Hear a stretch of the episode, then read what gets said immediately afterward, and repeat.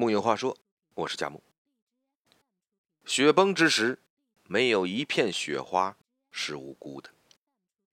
这句话是伏尔泰说的，意思很简单：每片雪花都不愿意承认自己是雪崩的罪魁祸首，但其实每片雪花对雪崩都负有责任。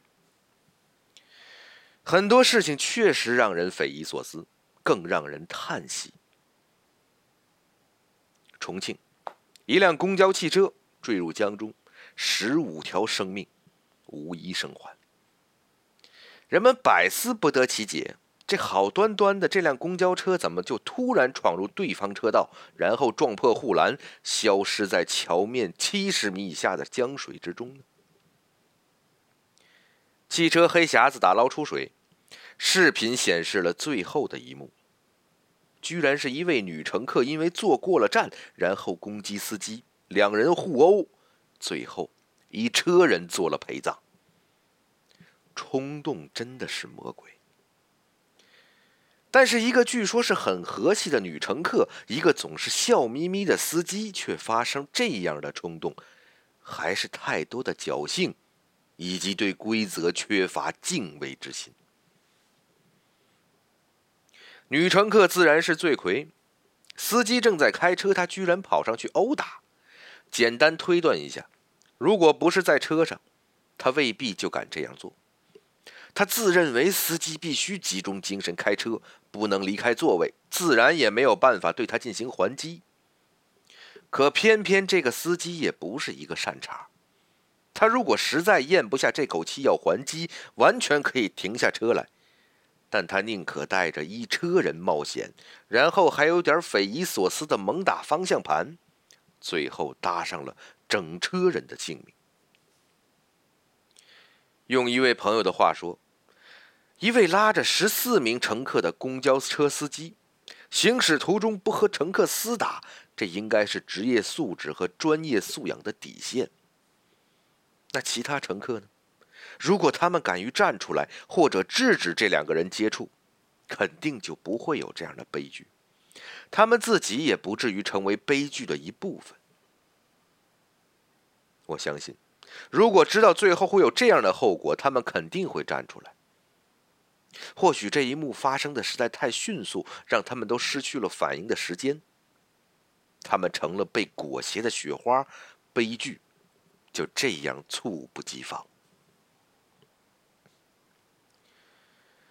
想起了以前看过的一个故事：一辆长途汽车行驶到山区时，车上两名歹徒盯上了漂亮的女司机。他们用刀强迫大巴停下来，淫笑着要带女司机下去玩玩。女司机大声呼救，全车人噤若寒蝉，只有一个瘦弱的中年男子站了出来。要求大家一块帮助女司机。全车有几十个人，歹徒只有两个。如果大家一起搏斗，将他们赶出去不成问题。但是没有人响应他。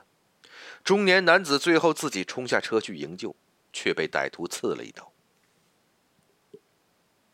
半个小时以后，两名劫匪和衣衫不整的女司机回到车上。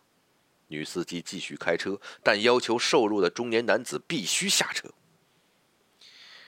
男子很生气：“你这个人怎么不讲理呀？我刚才还要救你的。”女司机回问一句：“你救我什么了？”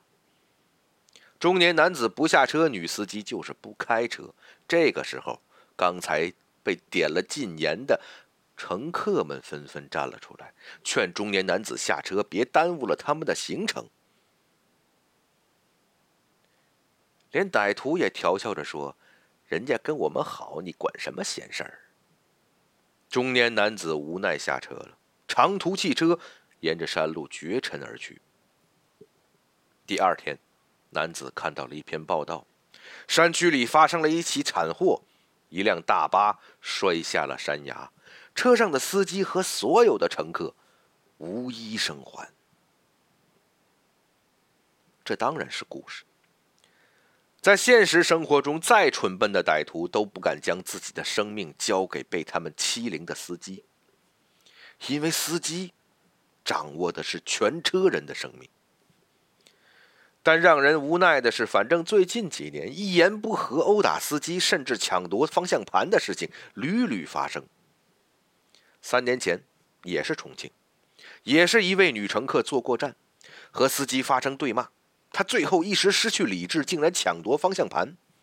这幸亏是在陆地上，公交车撞上行道树，车头受损，很多乘客不同程度受伤。这种车怒也不是中国的特产。只要有公交车的地方，相信都发生过。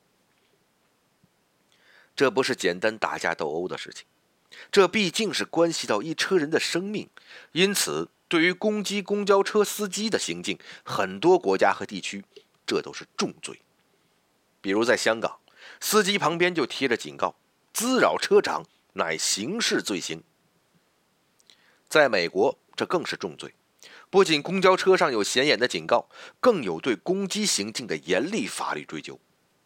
比如，在美国的新泽西州，车上都贴有警示的告告示，对司机的攻击将被处于五年监禁和七千美元罚款。在纽约，类似的警告是：对公交车司机的攻击是重罪，将被处以最高七年的有期徒刑。一个是七年徒刑，一个是五年徒刑加七千美元，这不是可以大事化小、小事化了的情绪问题。看到了一篇文章，是这样说重庆公交坠江事件他说，在这个事件中，从某种程度上，所有乘客没有一位是无辜者。他们早就看到女乘客与司机争吵打架，居然无人制止。这种只扫自己门前雪，不管他人瓦上霜的行为，导致一车人陪着那个女人进了阴曹地府。但凡全车有一个人前往制止，哪怕把女乘客的注意力吸引到自己身上，大家的性命也都不会被一锅端了。所以说，世界上很难有完全无辜的责任。大家如果在日常生活中见到不公、见到作恶，都敢勇敢制止。那么社会上正气占据主导地位，恶行必然减少，这样的恶性事件一定能避免。惩恶扬善不是只有神仙和大侠才能做的，可能只需要你的举手之劳。